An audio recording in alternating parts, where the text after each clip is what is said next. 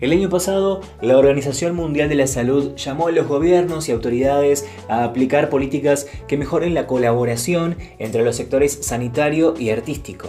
En el informe se examinan los beneficios para la salud física y mental mediante la participación activa o pasiva en cinco amplias categorías de artes. Artes escénicas, artes visuales, literatura, cultura y artes en línea. En este capítulo, Graciela de Graf nos cuenta cómo podemos relacionar el arte y la salud en tiempos de pandemia.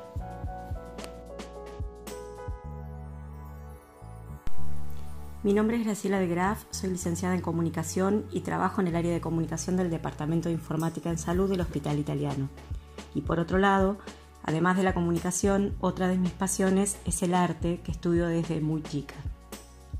Muchas personas, sobre todo aquellas a las que les gusta o llega el arte y sus diferentes manifestaciones, saben de la importancia de este en la vida de las personas. Sumado a esto, el arte está conformado de emociones y entonces, en situaciones particulares como esta que estamos viviendo, ese arte o esa emoción se intensifica. Como todos sabemos, un nuevo escenario global deja descubierto desafíos impensados, donde la vacuna por ahora es quedarnos en casa aquellos que podemos y donde la creatividad juega un papel importante. No hablamos desde el conocimiento, ya que esto es nuevo para todos. Hablamos desde lo vivencial, de la escucha agudizada acerca de lo que está pasando a otros y a nosotros mismos, y compartido o no desde los diferentes sentimientos. Algunos sufren, se angustian, se preocupan, otros se encontraron consigo mismos, les sirve para reflexionar, o encontraron nuevas formas, cada uno con sus emociones que también varían.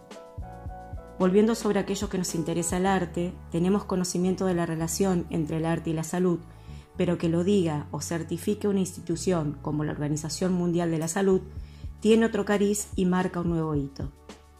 Así les contamos que en el año 2019, por primera vez, la Organización Mundial de la Salud llamó a los gobiernos y autoridades a aplicar políticas que mejoran la colaboración entre los sectores sanitario y artístico.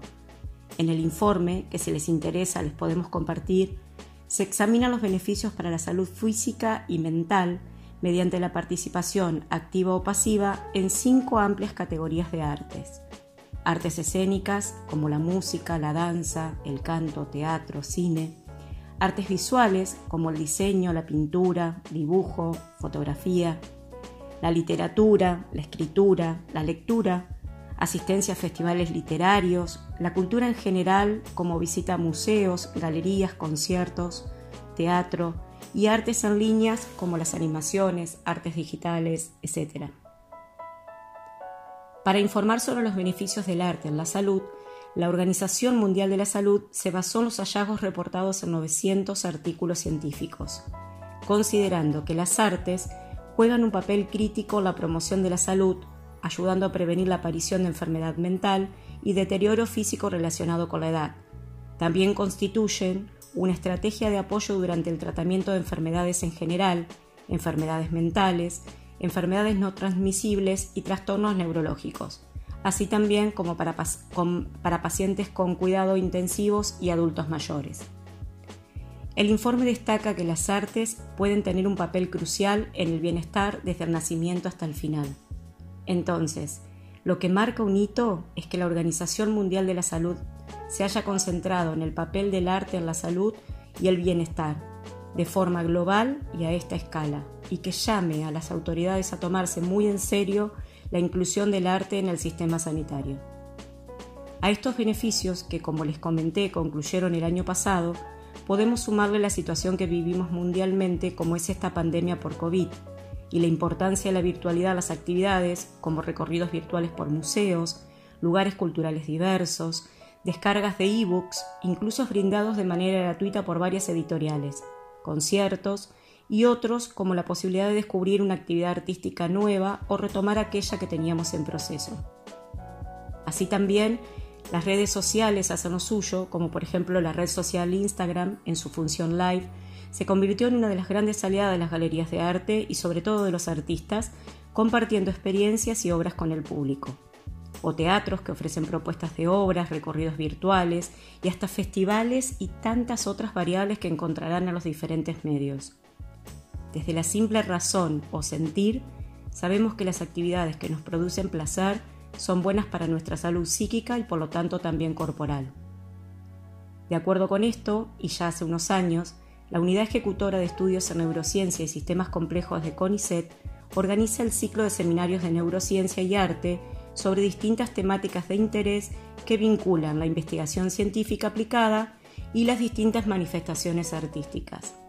Durante estos seminarios, artistas y científicos dialogan entre sí a través de sus procesos, los métodos, materiales para explorar los modos en que el arte y la cultura efectivamente ayudan en el cuidado de distintos aspectos de la salud, tanto en su prevención como la atención de las enfermedades.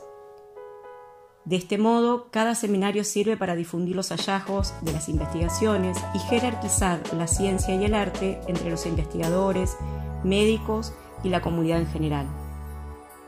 Entonces, bienvenido sea el arte en nuestras vidas y poder tomarlo como algo positivo o como una manera de sobrellevar esta etapa tan difícil que nos toca vivir mundialmente.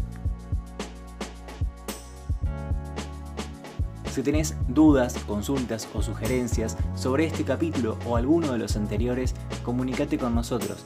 Estamos en redes sociales, somos arroba informáticaiva.